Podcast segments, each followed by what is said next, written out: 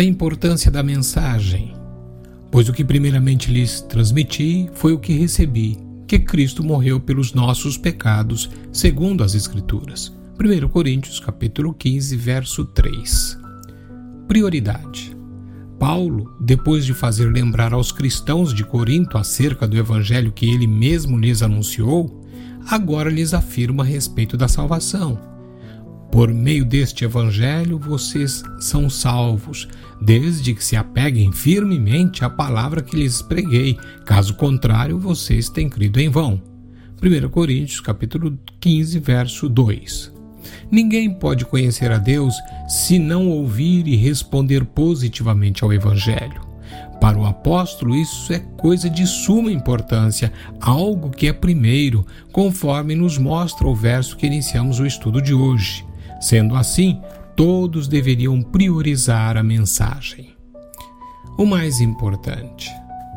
Todos os livros da Bíblia são muito importantes e todos carregam uma singularidade.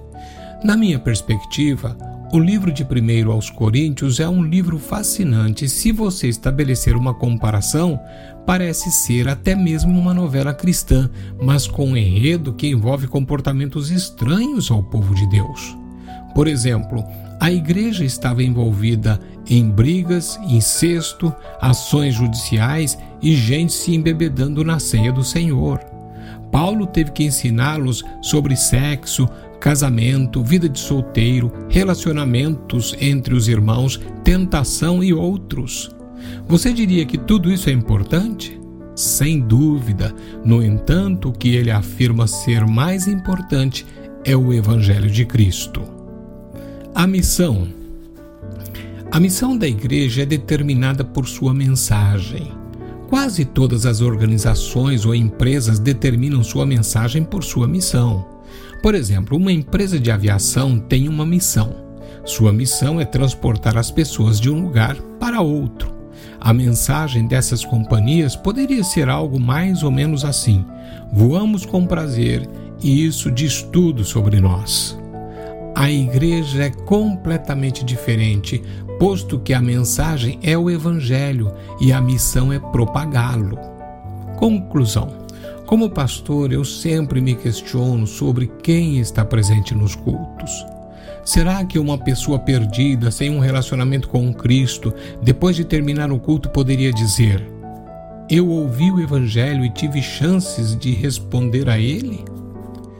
Todo pregador deve se preparar, mas o segredo do mensageiro não está em saber preparar a mensagem com alguns pontos que se destacam teologicamente, mas em depender totalmente do Espírito Santo.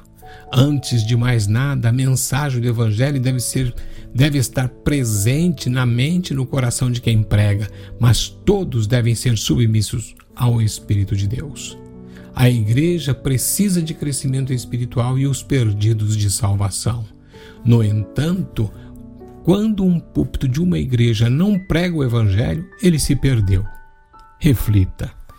Que o amor de Deus te envolva em todo o tempo e que o Evangelho em sua vida seja uma carta escrita visível a todos os homens. Em nome de Jesus.